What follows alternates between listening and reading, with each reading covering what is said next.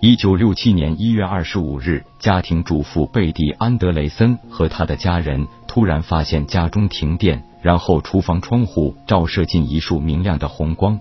当他们向窗外观看时，发现五个神秘生物跳入房间，他们能够直接穿过固体实木门。当近距离接近时，他们就处于昏迷之中。贝蒂和他的父亲描述称，这些外星人身材矮小，没有人类的普通特征。其中一个外星人显然是领导人。外星人之间通过心灵感应来进行沟通。当贝蒂和父亲处于人事不省状态时，他却感到心境平静。他感觉到自己被送到一艘太空飞船内，进行了身体侵入实验。大约四个小时之后，外星人释放了他们。贝蒂被送回到家里，却感觉自己处于模糊的梦境和现实之中，使他们感觉被绑架到太空飞船进行神秘实验的经历是不真实的。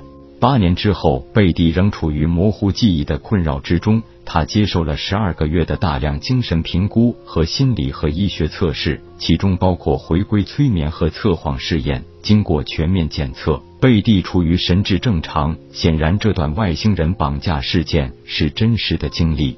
他是迄今为止最著名的飞碟绑架受害者之一。